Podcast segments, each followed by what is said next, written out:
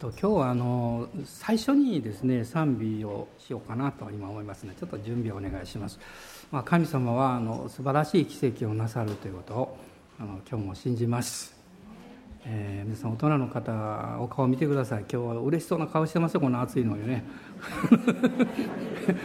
まあそれは神様が素晴らしいということを知ってるからだと思いますけど。で私は先週はあの金銅と岡山と上郡に行きまして昨日あの、えー、こっちからも何人か行ってくださいましたが神戸の方の集会がありました、えー、ずっとこう続いてるんですけどもまあでもあのそれぞれですね、えー、岡山も兵庫県も神戸もそうですけど、まあ、たくさんの方たちがあの集まってくださって、まあ、御言葉に耳を傾けて一緒にあの神様礼拝したんですね。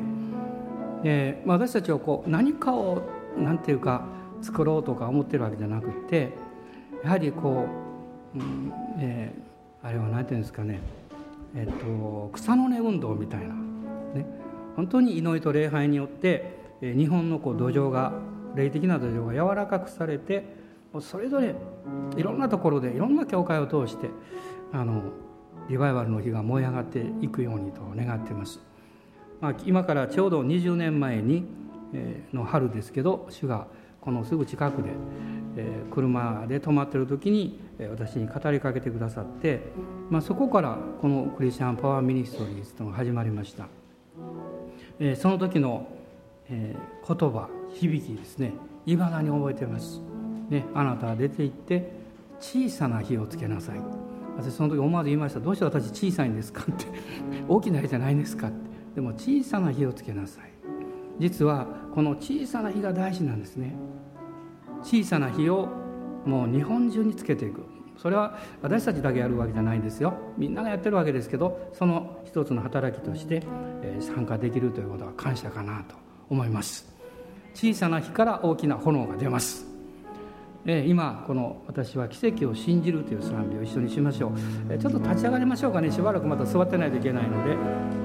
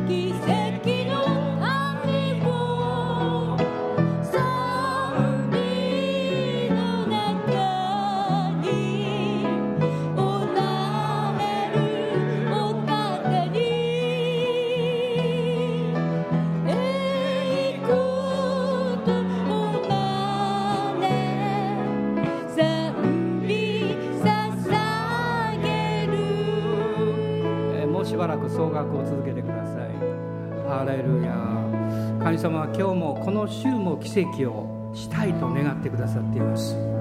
私たちが心の扉を開いて主よどうぞ私の生活においでくださいと歓迎すれば主は喜んで見業をしてくださっています。そしてそれを成し続けてくださいます。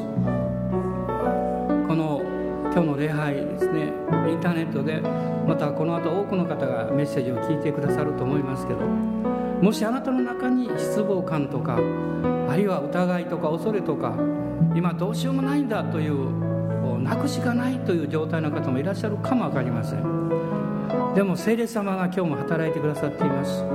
イエス様あなたを愛してらっしゃいます。どうぞ勇気を出してください。御言葉によって力を受けてください。祈りを通して神様の偉大な力に出会ってください。奇跡は起こります。奇跡は起こります。信じる者と共に働く主の偉大な力が表されます。アーメン。感謝します。奇跡は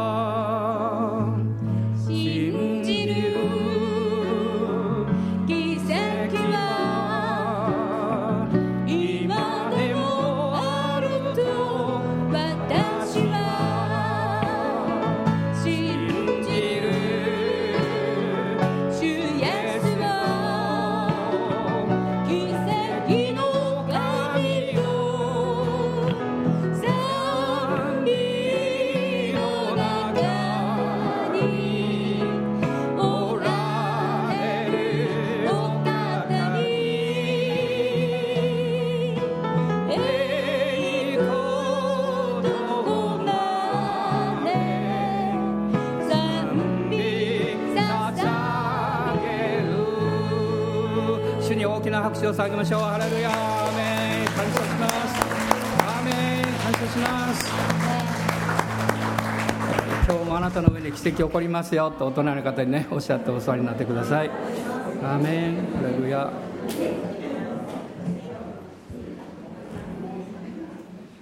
えーガラテヤ人への手紙の3章のえー6節から14節のところを、え今日は読みたいと思います、えー実はあのこの箇所か箇所からですね今朝は御言葉を語りたいと数日前に思っておりましたがどうしてもどういうふうに 語ればいいか、悩んでおりましてあのもうやっぱりやめようかなと思って 思ったんですけど、えー今日はですねあの何か励まされまして、えー、ゆうべもう一度この御言葉を開きながらあの祈っておりました。で今日導かれた、まあ、メッセージのタイトルは「信仰による人々」という、まあ、そういう、まあ、御言葉の中からの言葉なんですけどえガラテヤ人の手紙の3章の6節から14節までを一緒にまず読みたいと思います。3章の6節から一緒にどうぞ。アブラハムは神を信じ、それが彼の義とみなされました。それと同じことです。ですから、信仰による人々こそ、アブラハムの子孫だと知りなさい。聖書は、神が違法人をその信仰によって義と認めてくださることを前から知っていたので、アブラハムに対し、あなたによってすべての国民が祝福されると前もって福音を告げたのです。そういうわけで信仰による人々が信仰の人アブラハムと共に祝福を受けるのです。というのは立法の行いによる人々はすべて呪いのもとにあるからです。こう書いてあります。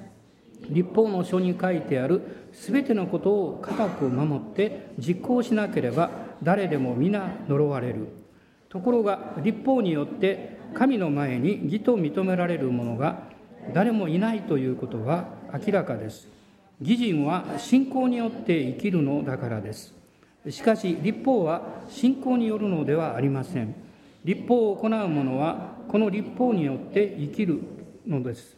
キリストは私たちのために呪われたものとなって私たちを立法の呪いからあがない出してくださいました。なぜなら木にかけられるものは全て呪われたものであると書いてあるからです。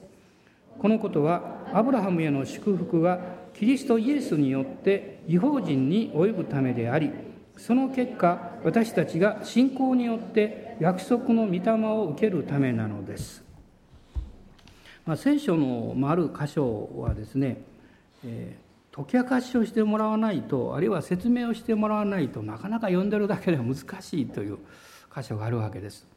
まあ、この今読みました場所もあそういうところかなというふうにあの思います。でまあ、私たちは、まあ、聖霊様の働きということを、まあ、非常に尊重しまた強調する、まあ、教会の一つなんですけども、まあ、この、まあ、聖霊、まあ、論というんですかね、まあ、このことはあの4世紀に一番の大きな問題になりました。でこの4世紀に入ってこの聖霊についてのいろんなこう考え方が生まれてきたわけです。え、その中で、え、一番大きな異端はですね精霊は神によって作られた被造物であるという考え方です。まあ、この考え方、まあ、神学的な考え方ですけども間違ったものですが、まあ、ちょうど360年ぐらいにはですね最盛期だったんですね。でその間違った教えに、えーまあ、立ち向かった人たちというか、まあ、いろんな人たちがいるんですけどもその人たちで特に有名なのがですね以前にもお話ししましたがトルコのこのカパドキアというところの3人の恐怖この恐怖というのは教える父と書きますけどもこの神学者たちですねあのバシレオスという人を中心に2人のグレゴリウスという人がこの間違ったこの精霊論に対して正しい考え方をですね皆さんに語っていくわけです。で実はその前には一つの問題がありましてそれはあの、ま、3世紀特に2世紀後半からですが3世紀に入ってですねキリストも被造物であるというそういうこの間違った教えが広まったわけです。でそのことに対して、まあ、教会が、まあこうまあ、苦しみながらうめきながら、えー、まあ正しいいわゆるキリスト論というものが確立されているこれもまあ3世紀なんですけどもそのキリストが神の御子であってそして決してあの被造物ではないいうことが、えーまあ、定式化されたというかそれと並行してですねそその時からそれじゃあ聖霊様はどうなのかということになってきたわけですね。でこの、えー、聖霊様は神である被造物とか単なる力ではないんだということを、えー、御言葉の中からそれを弁証するために特に用いられた御言葉が2つあるんですね。まあ、これは皆さんも知っておられたらあのイエス様についても、まあ、例えばある異端はですねキリストを被造物としてますから神の子それはでも神に作られた子供なんだという考え方をするわけですね。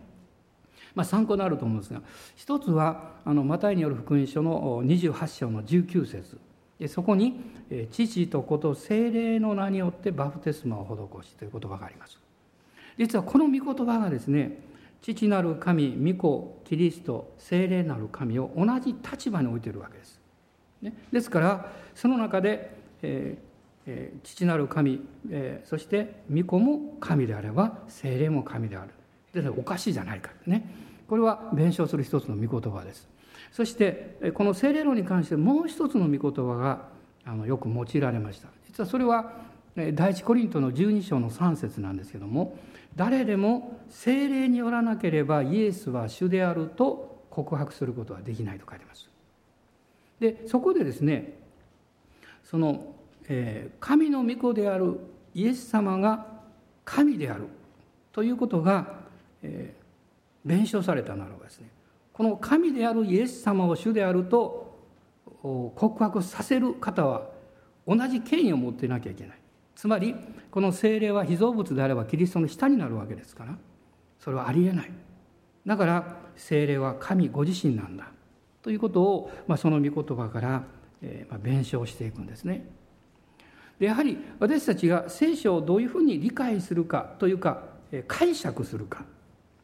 これはあなたの持っているあなたの哲学あなたの人生学それによって解釈の仕方を変えてしまうわけです。だからもしあなたが根本的に神様なんか存在しないよというふうに考えているならばいくら御言葉を読んでも御言葉を聞いてもそれはまあ無神論的な解釈以上することはできないわけです。あるいは神様は信じているけれども神様はあまりいい方じゃない自分の人生を振り返ってみた時に神様が良い方だったらどうしてこんな苦労しなきゃいけないんだとか。どうして世の中に辛いことや事件やですね。あるいはクリスチャンだって大変なことがあるじゃないか。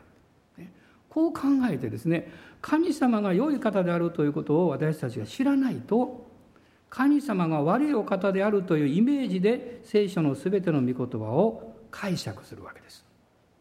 その解釈した内容があなたの神に対する理解の知識になります。そしてそれを前提にして毎日の生活の中で起こってくる全てのことを判断してしまうわけです。そうするとですね私たちの人生における物事の判断というものは全て暗くなります、ね、消極的になります。実は人間が罪を犯して罪の性質を、まあ、アダム以来持ってるわけですけどこの罪の性質の一番の特徴というのはですね物事を常に消極的に悪い方に見る傾向があるということなんです。それは放っておいてもそういうふうに見てしまう。これは罪の傾向なんです。何か良いことがありますと思わずですねいつまで続くのかなと思ってしまったりですね。あの、えー、こういうあのユダヤのブラックジョークがありますけどね、えー、っとある時あのえアブラハムさんという名前の人と聖書のアブラハムじゃないですよ。あのアブラハムさんというユダヤ人と、ヤコブさんというユダヤ人がですね、えー、モーニングを食べてたそうです。トーストを食べてました。でそうするとですね、まあ、トーストが出てきましてですね食べる前にあのヤコブさんが言ったそうです。わしはねよくあのテーブルからトーストを落とすんだよって。そうするとねいつもトーストのバターをつけてるのが下になってしまう。こう言ったんです。ところがそんな話をしてる瞬間になんか手が触れてですねほんと落としてしまったそうしたらですね彼はそれを拾い上げた時にもう喜びに満たされて言ったそうです「やった！今日はバターのついてるのが上だった!」って言ったそうですね。これは皆さんどういうことなんでしょう？つまり彼にとってはですねいつの間にか何か物事が起こるとですねろくなことはないんだよという考え方が身についてるわけです。皆さん私たちがイエス様を信じて救われるということは永遠の命を持って天国に行けるというすごいことがあるんですけどこの地上の生活においてその前味のようなものを私たちは味わうことができる。その一番大きなことはですねあなたの物事の見方や解釈の仕方が変えられるということです。例えば今日ここにですねご主人方がいらっしゃいます。あるいは奥さんがいらっしゃいますね。あるいは子供さん、ね、おじいちゃんおばあちゃんもいらっしゃるでしょう。あなたがその家族を見るときにいつも見ているのとは違う見方を一度やってみたらどうでしょうか。おそらくあなたはどういうふうにご主人を考えてますか？奥さんのことを思ってますか、ね、もちろん愛しておられるでしょう。でもその思わず表現する言葉とかですねこの態度とかですねこの応答する感情というものは案外ネガティブな面が多いんじゃないかと思います。それは人間のこの罪の性質の傾向というものは自然には良い方向には向かないんですよ。変えてもらう必要がある。そしてあなたがそれを変える必要があるわけです。イエス・キリストを信じる時に御言葉が働いて私たちが変えられていきますがその部分が変えられます。でもそれは精霊様の働きがなければ変えようと思っても自分の努力でしか変わらなくなるんです。神様の御言葉がどんなにありましても精霊の働きがないとそれは知識となり単なる、基準にはなりますけど力にはならないんですね。しかし聖霊様が働かれると神の言葉が命となって働いていきます。ですからもう初代教から教会から今日までですねサタンが一番、えー、実は、えー、欺いてる領域はですね精霊様の働きをとどめることなんです。でも精霊の働きをとどめることできませんサタンはね被造物だから。でもその精霊の働きを受け止める人間がそれを受け止めないようにストップさせようとするんです、ね、これはできるわけです。ですからその中に一つの方法はですね外側から迫害することです。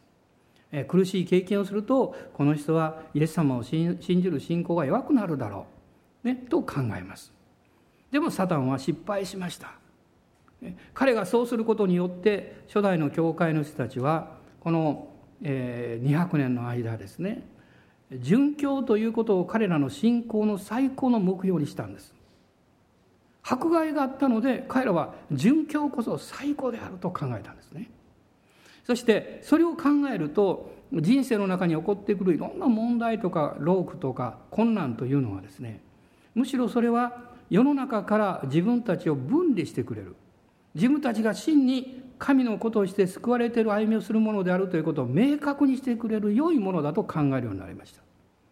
そしてこの世の中におけるいろんな苦労苦難というのはまさに殉教の前味であってやがて私たちが天国で行くであろうその準備をさせるものだというふうに彼らは信じたんです。こうなってしまうとですね迫害というものが役に立たなくなりますサタンからすれば。するとどういうことをするんでしょう？それは間違った考え方を教会に入れるということです。聖書の御言葉をあるいはイエス様の救いについて間違った教えを入れていくということです。これが次の方法なんです。ですからこの初代の教会から今日に至るまでですね聖書の御言葉を歪めてあるいはある部分を隠してある部分をプラスアルファして私たちにその御言葉を受け入れるようにサタンは欺いていきます。ね、その一番最初の例はあのエヴァだったんですね。エヴァに対して悪魔が言いましたね。蛇を通して言いました。この園の木の実を食べると本当に神がねそのそれを食べると死ぬと言ったんですかね。っていうわけですよ。エヴァのその時の問題は何だったんでしょう。御言葉をはっきりと理解していなかったということです。それで皆さんがああの誰かに物を頼む時ですよ。家でも会社でもそうですがね。頼んだんだけどなんかとんちんかなことね、されることあるでしょ。うちゃんとしっかり聞けよってね。あのそういうことあると思いますね。私たちがもし御言葉をこのはっきり理解していないと間違った聞き方をしていると知らない人よりも騙されるんです。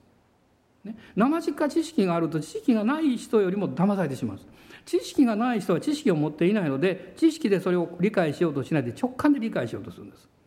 だからむしろ本当のことが分かるんです。ところがわずかな知識を持っていると自分の直感力というものを横に置いて知識で判断しようとすると間違った受け取り方をします。実は知識は私たちの魂に属するもの直感力は私の霊に属するものです。そこに実は私たちが本質を見抜いていく能力というものをですね神様は与えてくださってるんですね。であのあのエヴァが言いましたね。あの神様はねそのそののねこの木の実のね、えー、食べたらねここにある木はね中央にある木はね食べ実を食べちゃいけない食べたら死ぬといけないからとおっしゃいましたよって言うんです。間違いですよ、ね、神様はそんなこと言ってないんですよ。園の中央にある木の一つの方だけの実を食べてはいけないって言ったんです、ね、命の木の実を食べてよかったわけでしょ。善と悪を知る木の実だけを食べちゃいけない。そして死ぬといけないからじゃなくて絶対死ぬと言ったんですよ。エヴァはぼーっと聞いてました。だから騙されてしまったんです。今日もまあ今の時代の考え方の中でさまざまな間違ったものが入ってきてますけどもこの初代においてもそうだったんです。で今日はまあガラテヤの教会のことを少しお話したいと思いますけどもこのガラテヤ人の手紙というのは非常に有名なあの書簡ですね。えー、ある人たちは霊的奴隷解放のマグナカルタと言いますマグナカルタ学校思い出します？大憲章ですね。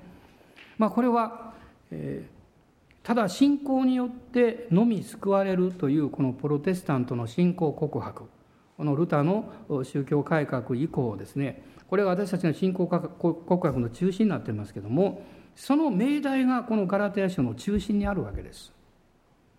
ですから、まあ、敵はいろんな方法を通してですね、えー、そうでないように教会を欺こうとしてくるわけです。まあ、実際、まあ、使徒パウロがこのガラテヤの地方の教会を伝道しまして、まあ、第1回の伝道旅行ですがそういろんな教会ができたわけですけどその後でこの間違った教えがこの地方に入ってきたわけです。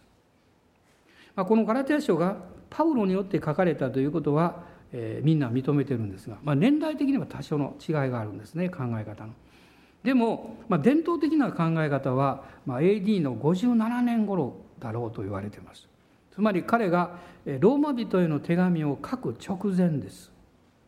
そしてその書いた目的というのはガラテアもうガラテアの教会という一つの教会じゃないんですこれはガラテアのですねこの地方を指してる諸教会を指してるわけです。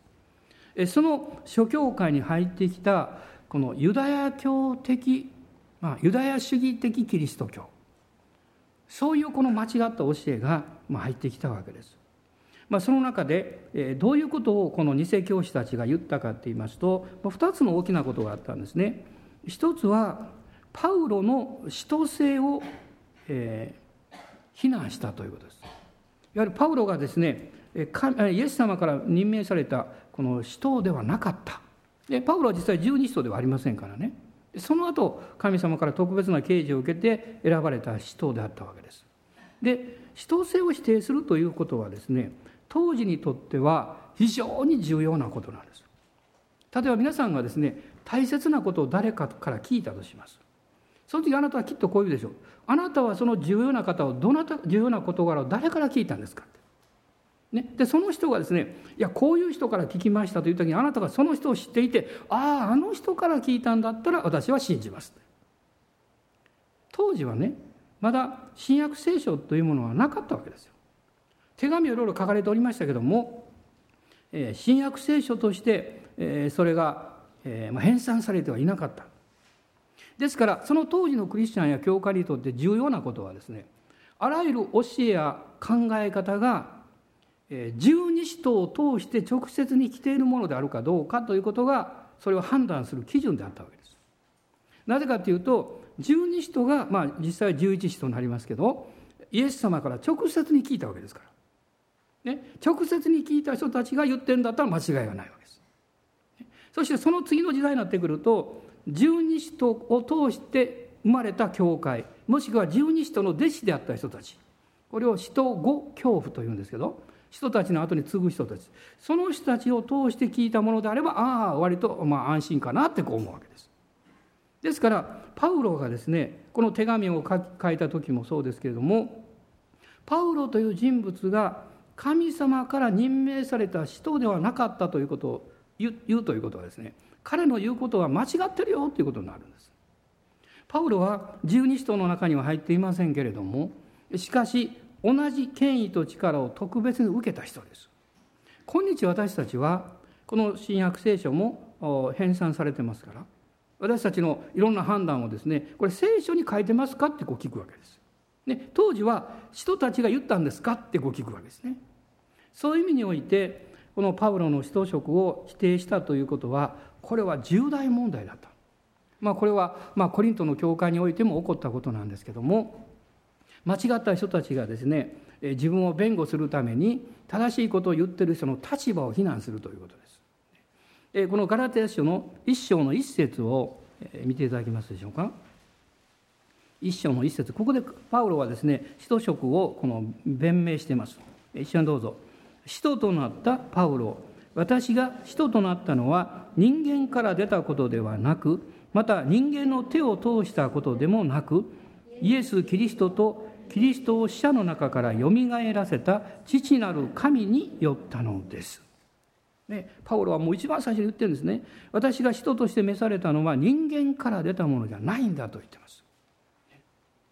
そしてこのユダヤ主義的キリスト教のま教えというのはですね、まあ、簡単に言えばですねイエス様を信じて救われるというだけではあ信じるだけではダメなんだとイエス・キリストを信じてそしてこのモーセの教えやですねこの旧約の立法を守ってこそ救われるんだという教えなんです。これは当然間違いなんですけども、まあ、人間はですね最初は信じるだけで救われるというと嬉しいんですけどそのうちちょっと退屈してくるんですね。信じてるだけでいいのかなと思うわけですね、えー、ちょっと厚かましいんじゃないだろうか、ね、そうするといやこういう儀式も守らなきゃいけませんよ。こういうふうにもあなたはしなきゃいけませんよと言われるとですねかえって頑張るんですね。そういう間違った教え。そしてなんとですねある人たちは違法人の人たちがですね割礼を受けることを広めたんだそうです。当時割礼も流行した、まあ、割礼っていうのは男性の性器に手術をして、えまあ、神様がアブラハムの契約をこの、えー保証としてなさったですね出来事。これは創世記の17章に出てくるわけですね、まあ、ユダヤ人の方は今も活例を受けられそうですね。でそういうことをですねあのあ自分たちも男性だから活例を受けようってね。で何かそうするといや私はねあの救われてますよって。でイエス様を信じてねモーセの教えもね立法も守ってますよ。そして活例も受けたんですよって。そうなるんですよね。パウロはそうではないんだというわけです。皆さん間違った教えというのはどんなに分かりやすくってもあるいはどんなにあなたの、えー、知性的なあの論理に納得がいったとしても神様の恵みによって信仰によって救われるというところからあなたを引き離すならばそれは全て間違いです。ね、それ誤っています。でガラテヤ人の手紙の2章の16節を、えー、一緒に読みたいと思います。2章の16節です。ご視聴どうぞ。はい、しかし、使徒は立法の行いによっては義と認められず、ただキリストイエスを信じる信仰によって義と認められるということを知ったからである。こそ、私たちもキリストイエスを信じたのです。これは立法の行いによってではなく、キリストを信じる信仰によって義と認められるためです。なぜなら立法の行いによって義と認められる者は一人もいないからです。アーメン。人は立法の行いによっては義と認められず、ただキリストイエスを信じる信仰によって義と認められる。まあ、このことをパウロはここで明確に伝えているわけです。このガラテヤ地方の人たちというのは、まあ、一つのこう性格的な特色があったようですね。まあ、よく言われるんですけども、え彼らは感情的衝動的移り気な面があったと言われてます。しかしその一方で彼らはこれが良いと思ったらすぐにこう受け入れる勇気を持っている人たちだったんですね。決して悪い面だけじゃないんです。だからこの心の隙間にですね間違った教えがこうふっと入ってきたわけです。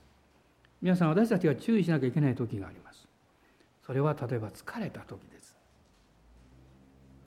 あるいは大きなことよりも小さなことによって期待期待外れの経験をした時です。あるいはものすごく、えー、恵まれた時です。こういう時は敵が一番あなたを攻撃しやすいんです、ね、あなたが恵まれてると有頂天にさせます、ね、そうだそうだそうだってこうあ会うわけですね。あるいは疲れてふっとしてる時にですね耳元で本当にイエス様を信じてるだけでいいの？ってなってくるわけです。ね、私は今でも思い出すんですけどもあのもう随分前なんですが、えー、ある方がいろんな問題があってですね。であの、まあ、一緒に祈ったことがあります。そして私言いました。あのこれからこの問題の解決のために祈ってくださいねって言いました。ね、そしてしばらくしてですねある日電話がかかってきました。非常にこう興奮してその婦人の方ですが電話がかってきてね私言うんですね。先生ね私はずっと祈ってきたけどねまだ問題は全く解決してないんですって、ね、こんな祈ってばかりしてていいんですかって言うんですよ。まあ時々そういうこと言う方いらっしゃいますね。で私も一瞬どう答えていいかなと思ったんですけど主はすぐ知恵をくださってねこう聞いたんです。あのお尋ねしますけどあなたはそのことについて祈る以外にどんなことができるんですか？できるんだったらやってるでしょって。でもうまくいかなかったから祈ってるんでしょって、ね、だから諦めないで祈り続けましょうその時に彼女はね「あそうでしたね」って「分かりました」って。どうして彼女はそういう気持ちになったんでしょう？それは騙されたんです悪魔に、ね、祈っているんだけど答えが来ない、ね、そうすると祈ってるだけでいいのかってでも私が「それじゃあ祈って祈り以外に何ができるんですか?」って言われた時「あ何もできないんだ」ってできるんだったらやってたんですねだから祈ってるわけでしょつまり敵は私たちの神様に対する信仰を攻撃してくるんですよ。そこに、えー、私たちが神様を信頼するという信仰から離れるようにですねいろいろ働きかけてくるわけです。どうぞ皆さんこの言葉を覚えておいてくださってね。もしそういう気持ちになった時に思い出してください。そうか祈り以外何ができるんだろうってできるんだとやったらいいわけですからね。結局できないんですよね。このガラテヤの教会の人たちは騙されてしまいました。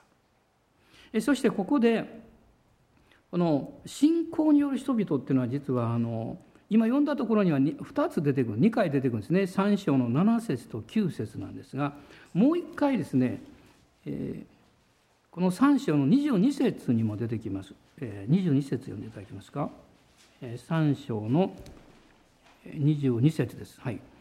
しかし聖書は逆に全ての人を罪の下に閉じ込めました。それは約束はイエス・キリストに対する信仰によって信じる人々に与えられるためです。まあ、ここには信じる人々と表現になっていますがさっき読んだこの箇所には信仰による人々と書いてます。それはどういう人々のことでしょうか？このガラテヤ書をずっと読んでいくとですねいくつかのことがこう浮かんでくるんです。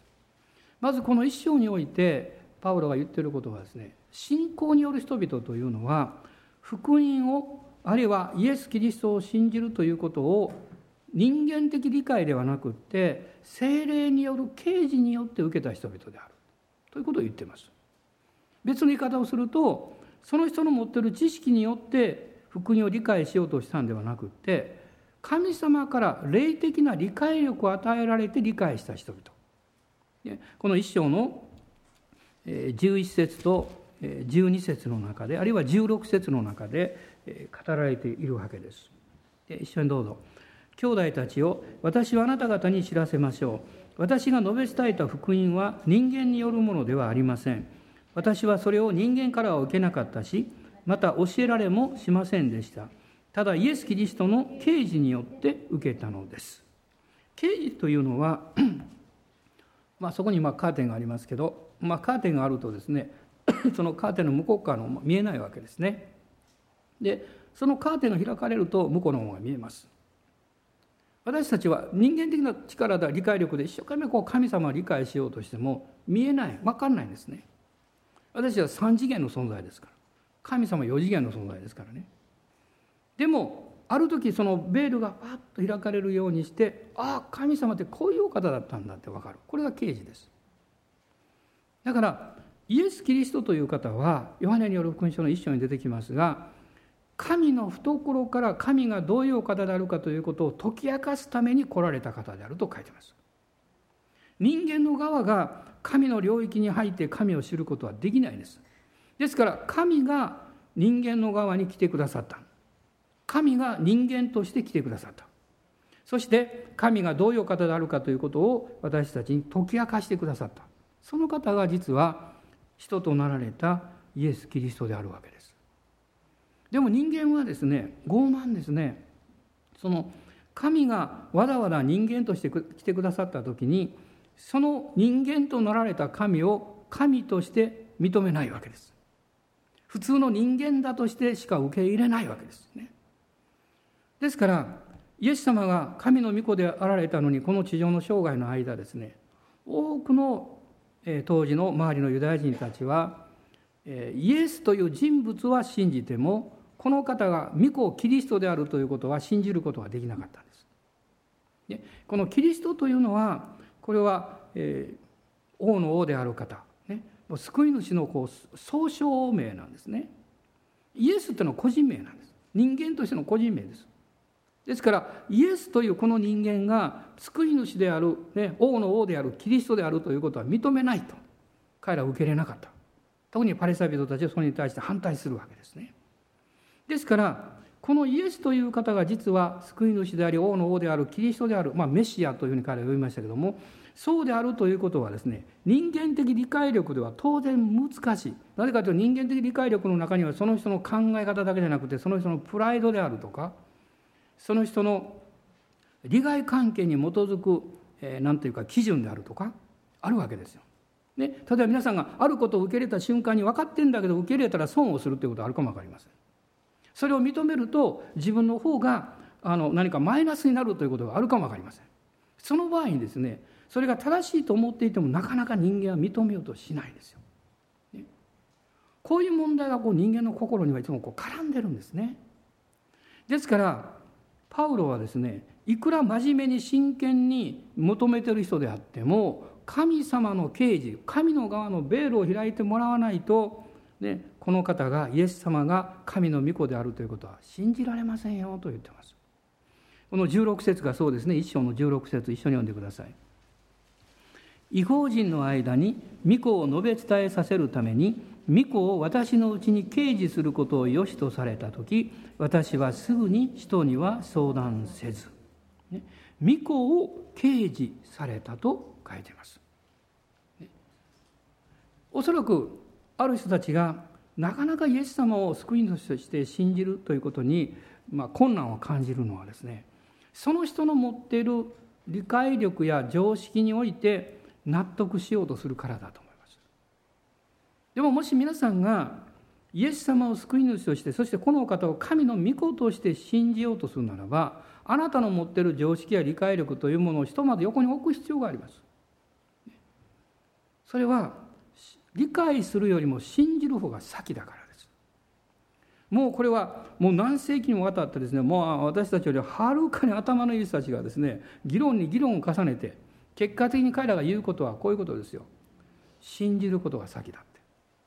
ね、信じるがゆえに知ることができるんだということしあの知ることだけを信じているならば私たちは大切なものを失ってしまいますしかし信じることが先です皆さんの家族関係も友人関係もそうでしょ。良い家族になろうとすれば良い友達になろうとすればその人を知る知るということがいつも優先だったらなかなかなれません。信じることが先ですよ。その人を信じてあげることですよ。そうするとその人がどういう方であるかが理解できるようになってきます。神様に対してもそうなんですね。そしてこの信仰による人々というのはもう一つはですねこの2章の中に出てくるんですけども2章の20節21節なんですが特に20節を一緒に読みましょう。非常に有名な御言葉ですね。2章の20節です、はい、私はキリストと共に十字架につけられました。もはや私が生きているのではなくキリストが私のうちに生きておられるのです。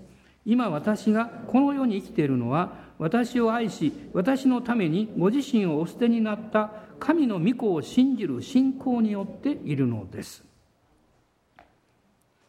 キリストと共に十字架につけられた人生であるということを認める人々です。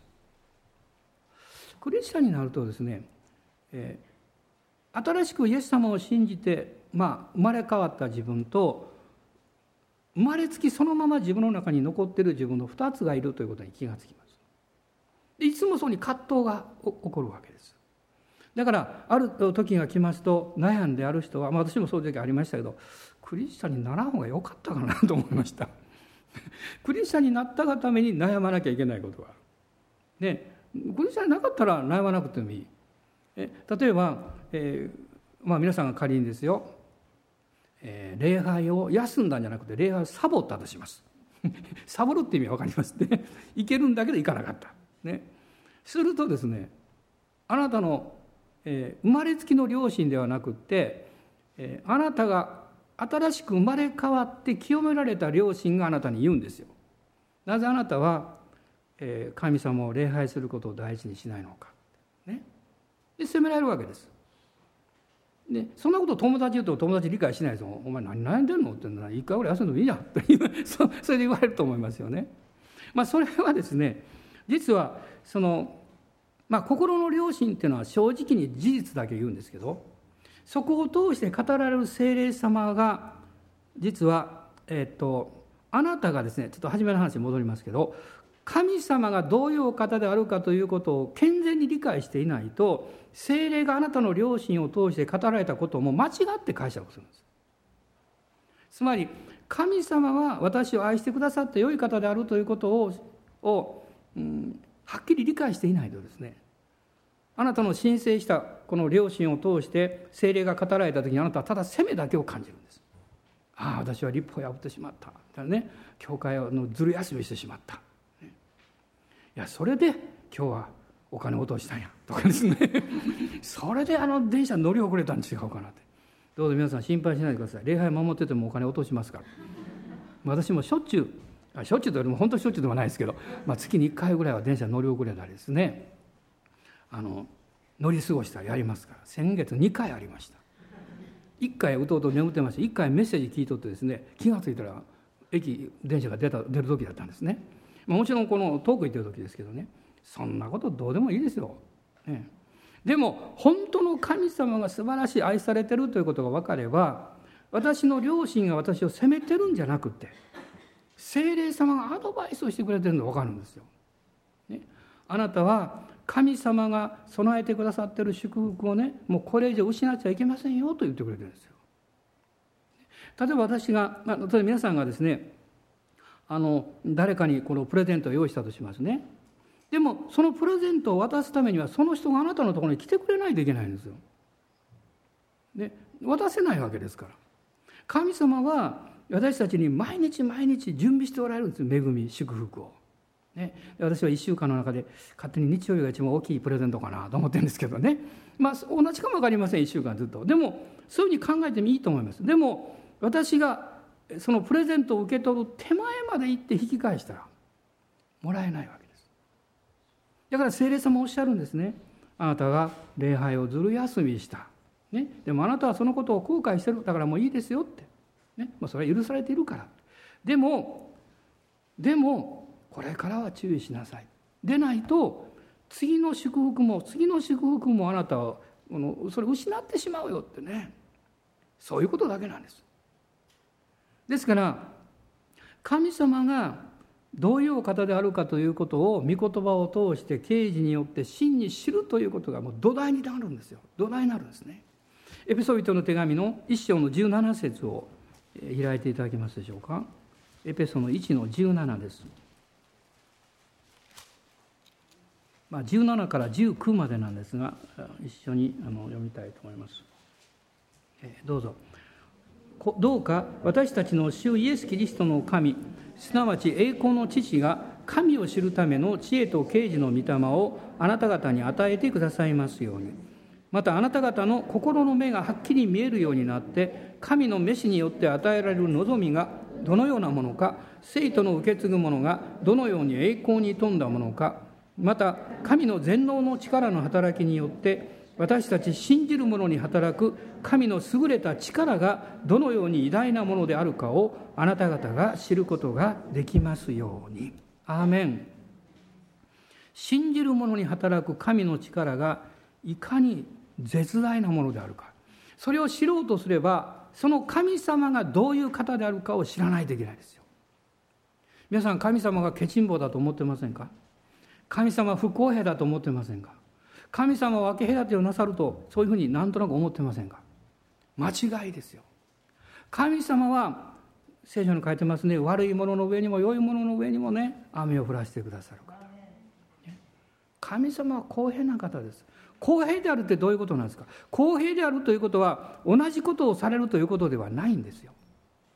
もし私が、ね、私の隣の兄弟と同じことを神様がしてくださったら私は困るかも分かりません公平であるということは神様は一人一人の必要に対してその必要を満たしてくださる方であるということなんです。あのあの労働者の話がね聖書にありますね。ね、一日中働いた人も最後1時間しか働かなかった人も同じ1デナリの報酬でで1日働いた人がつぶやきました「ね、なんでなんですか?」ってね。私たち一生懸命働いたのに。でも彼には見えていないことがありました。1時間しか働かなかった人は朝からずっと暑い中で立って仕事を探していたということです。なぜその主人は同じ報酬を与えたんでしょう？それは1時間しか働かなかった人も半日の人も1日の人もみんな同じ家族の必要があったからですよ。神様があなたに働きかけてくださる時にあなたの働きを見るんじゃないんです。あなたの必要をご覧になるんですよ。そしてその必要に対して答えるということはどういうことですか？あなたを愛してるということなんですよ。愛されてるわけです私たちは。でも私たちは小さい頃からよく頑張らなければいい成績を取らなかったら良い仕事をしなかったらそこから報われるものはわずかなんだというふうな教えに慣れてしまっています。これはこの世の在り方です。しかし神の国の原則は違うんです。神の国の原則は弱い者を強くし貧しい者を豊かにしそして力のない者に力を与えると書いてます。なぜですか？それは公平だからなんです。そのそれぞれの必要に神様がそれを満たしてくださった時に弱い人も強い人のようになります。強い人がそれ以上強くなる必要ないんですよ。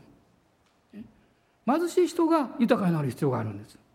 みんな公平に神が私たちに接してくださるわけです。でもなかなかそれがわからないんですね。パウロはこう言っています。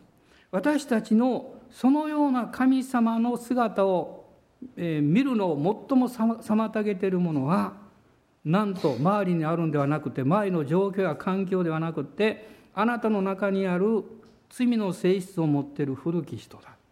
肉の人だと言ってます。不信仰は外にあるんじゃなくってあなたの性質の中にあるんです。だからこの古き人を十字架につけなさいと言ってます。十字架につくというのはあの他の人とか出来事を十字架につけるわけじゃないんです。あなたの古き人を十字架につけます。あなたの不信仰の根を十字架につけます。だから信仰というのは不信仰である自分を十字架につけて一緒に歩いていくことです。不信仰な自分を背負っていくことです。信じられない自分を知りながら信じることを告白していくことです。ですからトマスに対してイエス様が信じる者になりなさいとおっしゃいました。つまりそれは信じれるようになれと言ってるんじゃないんです。信じる側に立てと言ったんです。信じ信じられるように心が変わるんじゃなくって信じる側に立つことをあなたの意思によって選べと言ってるんです。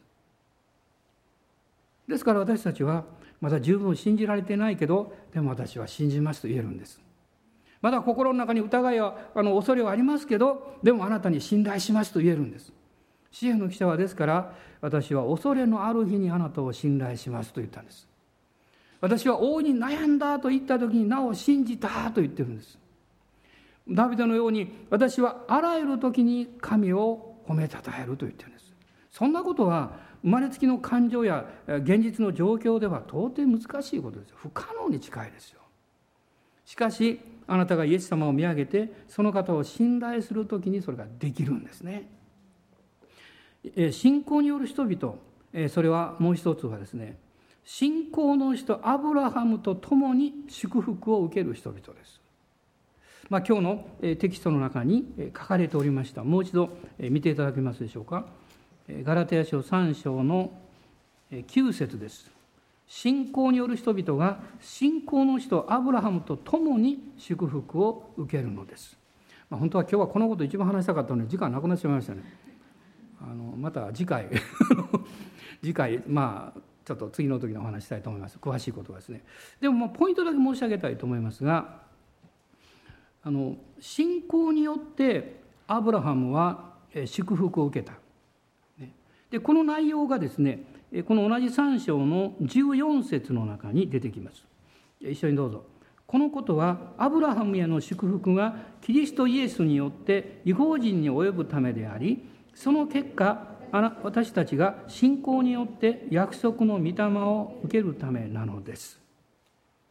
アブラハムは神様から約束を受けました、えー、そしてその約束を信じて失敗はしましたけれどもその約束の結果として与えられたいわゆる信仰によって受けたものがイサクであったわけです。でアブラハムはですねこのイサクを受ける前に神との契約を結びます。この聖書の中にはまず最初に出てくる契約はノアとの契約です。6章そして9章の中に漱石ですが契約という言葉が8回出てきます。ノアとの契約があります。その次に出てくるのがこの漱石15章のアブラハムとの契約です。しかし神様がこのアブラハムと契約を結ばれる前にこの15章の前半に一つの重要なことが出てきます。それはアブラハムは主を信じた主はそれを彼の義と認められたと書いてますどうしてなんでしょう？それは神様は清くて正しい方です。で清くて正しい人が罪人と契約を結んだらどうなるんですか？その人の清さは失われてしまいます。ですから清い方が罪人であるアブラハムと契約を結ぶ前にアブラハムを義とする必要があります。だから信仰によってアブラハムは義と認められるわけです。彼は罪人でしたけれどももうすでに2000年後に来られるであろうイエス様の十字架の贖いを、ね、神の言葉を信じるというその領域において同じ力を持つ者としてその立場を受けたんです。なぜかというとですね技は言葉から来るんです。そしてその言葉は真実の約束が土台になっています。神様はですからアブラハムに約束を与え約束を明確にするために契約という概念を与えられたんですそして契約がなされた時に神はその通りのことをなさったんですね。今私たちは神様とのこの契約においてイエス様の十字架が神と私たちの間の素晴らしい契約の保証になっています。十字架の贖いですね。でこの、えー、アブラハムが約束を受けそして契約を結んでその祝福としてイサクを受けた。今私たちはこの御言葉の約束イエス様が約束なさいましたね。父の約束おっしゃいましたね。助け主を送るとおっしゃいましたね。つまりイエス様はその約束を新しい契約としてヘブル書に書かれていますがそれを実現なさった場所が十字架なんです。その十字架の贖いによってその約束そして契約を実行なさいました。その結果私たちが受けたのは信仰によるまあ遺作以上のものですがそれがこの14節にあります。約束の御霊なんです。約束の精霊です。ところがですねこういうことを考えていただきたいんです。あのまあ、私は最近ナビで動くことが多いからあのいつの間にかナビに頼っていて ナビがないと困ることはあるんですけどね。皆さんナビって何なんですかね？ナビゲーションっていうのは。それはあなたが行く目的地に導いてくれるわけですよ。ね、例えばあなたにすごい約束が与えられたとします誰々さんのお家に何時に来てください。そうすればあなたに1億円渡そうと思ってますってね。でもしあなたがそれが本当だとして言ったら絶対行くでしょ。でも悲しいかなその人がどこにいるのかどういうふうに言ったらいいのか分からなかったとします。これは大変なことになります。ですからあなたがそれを受け取るためにつまりこれ約束ですね。約束というのは中身があるんですよ。中身のない約束なんて言うんですか？空約束って言うんです。空っぽですから、ね、神様の約束は空っぽの約束じゃなくて実質がある約束なんですよ。中身があるんです。でもそれを受け取るために受け取るのは信仰なんですね。もらいに行くということですから。受け取るためにはその道筋を教えてくれる人がいるんです。どういうふうに行ったらいいか。どの道を行ったらいけないのか。どの道を行けばいいのか。これが立法なんです。皆さん立法というのは立法の中に、えー、なんというか、うん、実質があるわけじゃないです。立法というのは私たちに道を教えてくれるんです。方向を教えてくれるんです。ですから立法はこのガラテヤ書3章のですねえっ、ー、と20 23節と24節をこの一緒に読んでください。はい。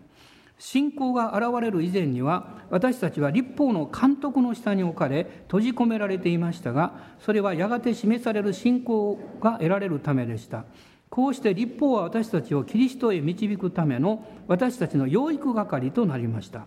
私たちが信仰によって義と認められるためなのです。立法は監督であり養育係であると言われています。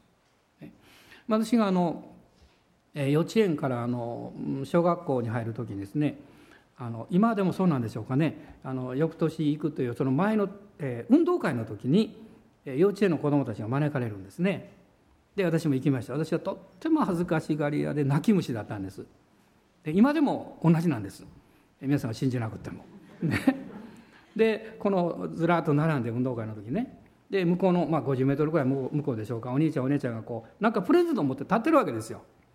でそのドーンって合図とともにこう走っていってですねでそのプレゼントをもらって帰ってくるわけです。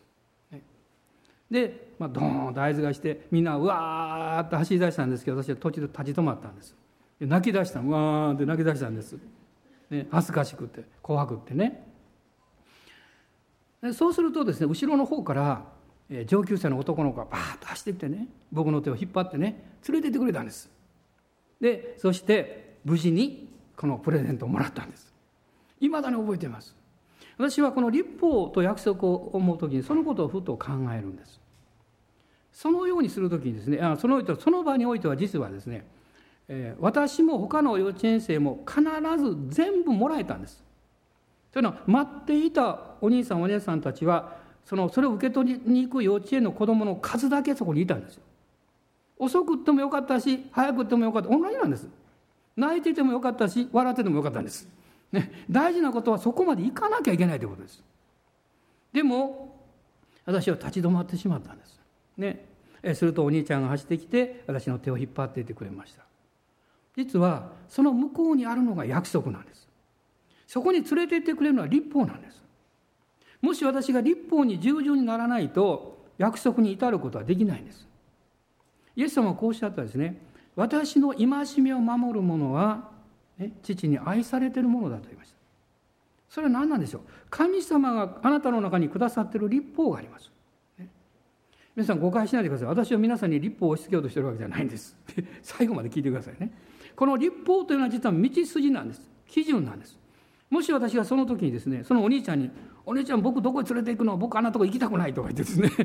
あの帰ろうとしたらどうしますか？帰ることはできたでしょう。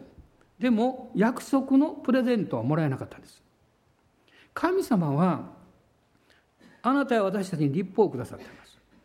そして立法はそれを示してます。こっちの方向だよところがそのお兄ちゃんと一緒に走っていった私と立法に従う私たちとは違いが一つあります。私たちはその立法についていく力がないということです、ね、立法に従っていくだけのまあ正しさや力がないということです。ですからイエス様がこの立法を私たちの代わりに全部成就してくださって完成してくださってこのお方につながっておれば立法が導いてくれるところをずっと行くことができてその約束のところに行って約束の中身を受けることができるんだと言ってるんです。それをパウロはですね、まあ、最後にこの御言葉を読んで今日終わりたいと思いますがこの3章の2節です。2節のところをどうぞ、はい、ただこれだけをあなた方から聞いておきたい。あなた方が御霊を受けたのは立法を行ったからですか？それとも信仰を持って聞いたからですか？皆さん誰かがあなたの手を引っ張ってくれる時にあなたは信仰を持って聞かないと絶対従えないんですよ。私は泣き虫ながらもまあ今の言葉で言えば信仰を持ってそのお兄ちゃんに従ったんです。ね、半分泣きべそをかきながら手を引っ張られてそこに行って約束のものを受けたんです。あなたが弱くっても問題があっても私は聖書のことを十分理解できないんです。そんなことは問題じゃないです。しかしあなたが心をかたくなにしたり不従順になったり信じられることを信じないと言い張ったりするとそれが問題なんです。立法に従順でないからです。しかしそれをさせてくださるのはあなたの力ではなくって聖霊様の働きですよ。今私たちがイエス様につながってこの約束を信じた時に信仰によってあなたは御霊の約束の御霊を受けます。その方があなたのうちにいらっしゃいます。そして今から私たちの課題というのはうちにいらっしゃる聖霊様に聞き従うことなんです、ね、聖霊様は御言葉から外れたことはおっしゃいません。イエス様から目をそらすようなことは絶対導かれません。それらのもしことがもしあったとそれそれはそれはあなたの考え方でありあるいはこの世の考え方でありあるいは悪魔の惑わしですよ。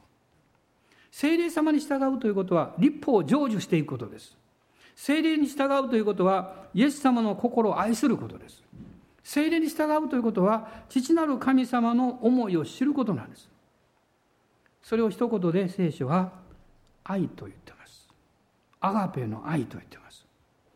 アガペの愛は父なる神様の御心を100%実現させてくれる力です。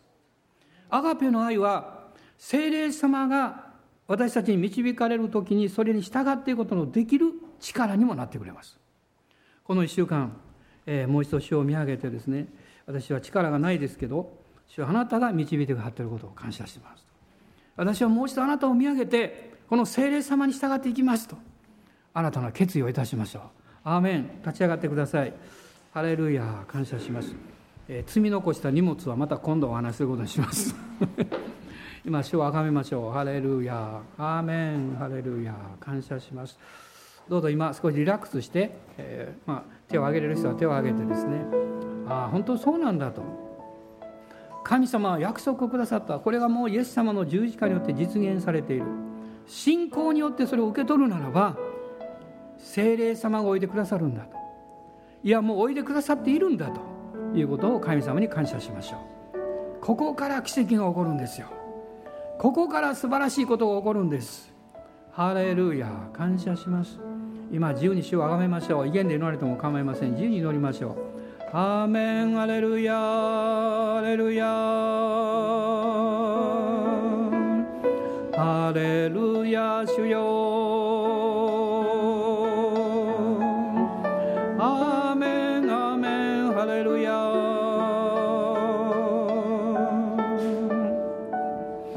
なたの心の中にあるイエス様を受け入れる障害物を取り除いてください。どうぞ鍵を開けてください。部屋を開けてください。そうすれば聖霊様が働いてくださいます。主があなたの心の塔を叩いていらっしゃいますから。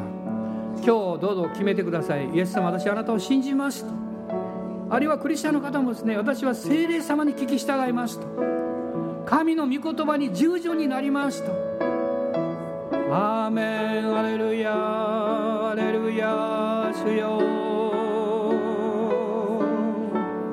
おハレルヤ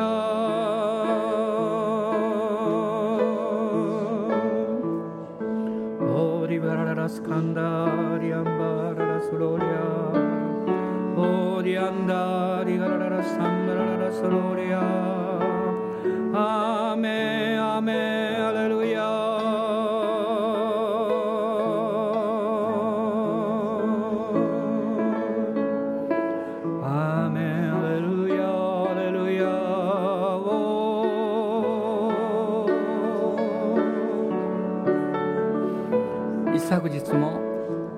る集会で一人の姉妹が私のところ来られて言いました。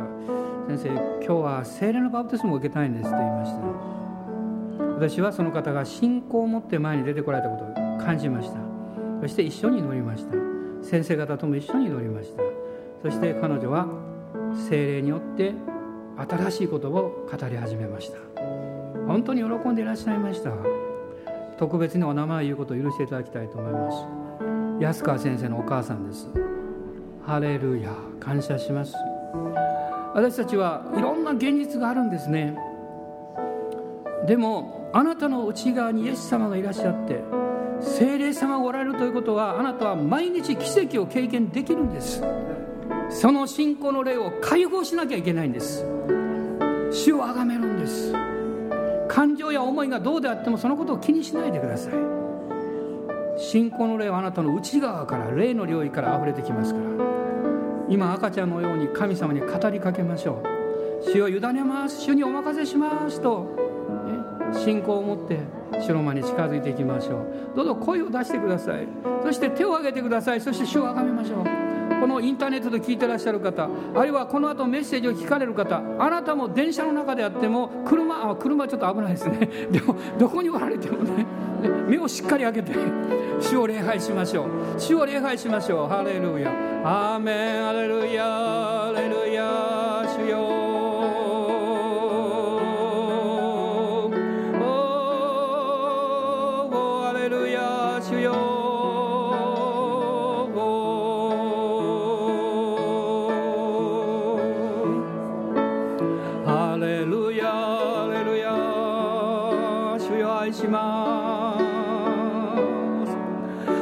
心や霊がどれほど悲しんでいたかご存知ですか？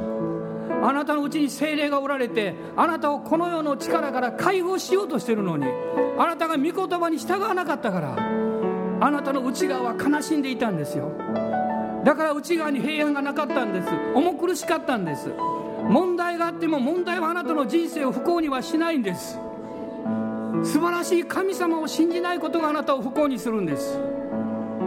私は今日主をあがめます。もう一度リバイブしていただきましょう。信仰復帰していただきましょう。新しい献身の道を歩んでいきましょう。恐れないで問題や戦いを恐れないで前進していきましょう。主が豊かに力を注いでくださいます。もう私は私の霊を悲しませません。もう私は私の魂を不幸にはしません。主を礼拝するからです。偉大な神様を信じているからです。アーメンハレルヤハレルヤおー主よあなたをあがめます。ハレルヤ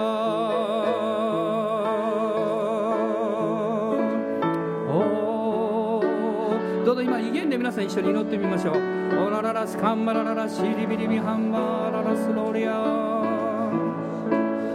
エンリリガラララサンダラバラララスローリアンダリガランダララスローリアハレルヤローリアラララスキンビリガランバラララスローリ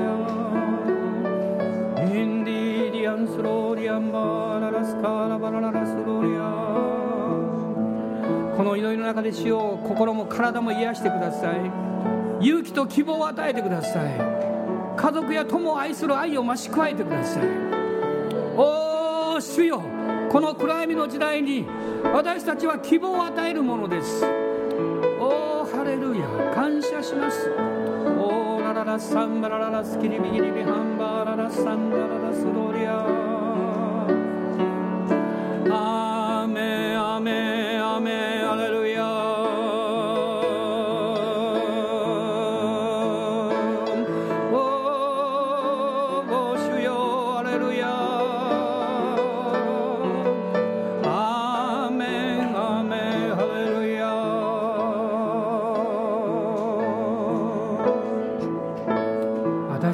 奇跡を信じますから。この週も毎日毎日奇跡が起こることを信じます。アーメン。ハレルヤ。おーハレルヤ。皆さん今最後に一緒にもう一度あの賛美歌いましょう。私は奇跡を信じますって。この賛美を歌いながらあある人は威厳でこの賛美歌ってください、ね、ある人は霊の賛美とともにこの歌を歌ってください、ね、主は素晴らしいことをなさるんですから。アーメン。アーメン。感謝します。ン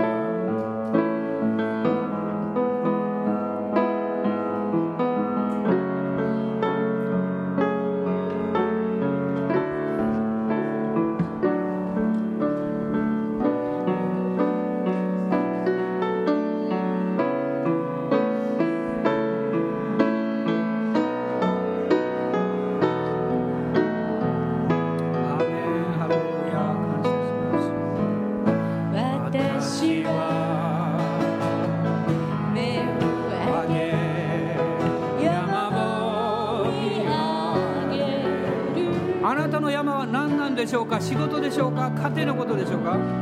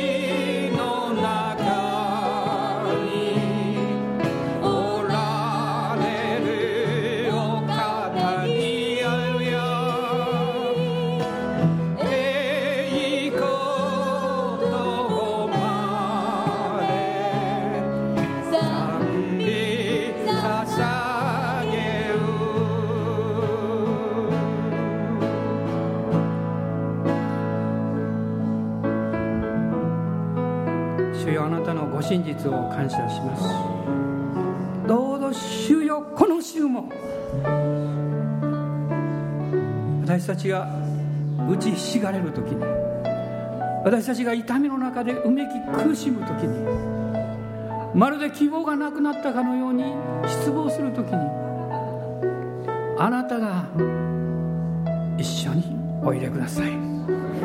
あなたがこの弱い私たちと共に歩いてください。あなたを見上げる時に勇気をいただくことができることを知っていますから。あなたを賛美する時に力が与えられることを知っていますから。主あなたを礼拝します。あなたを崇めます。アーメン。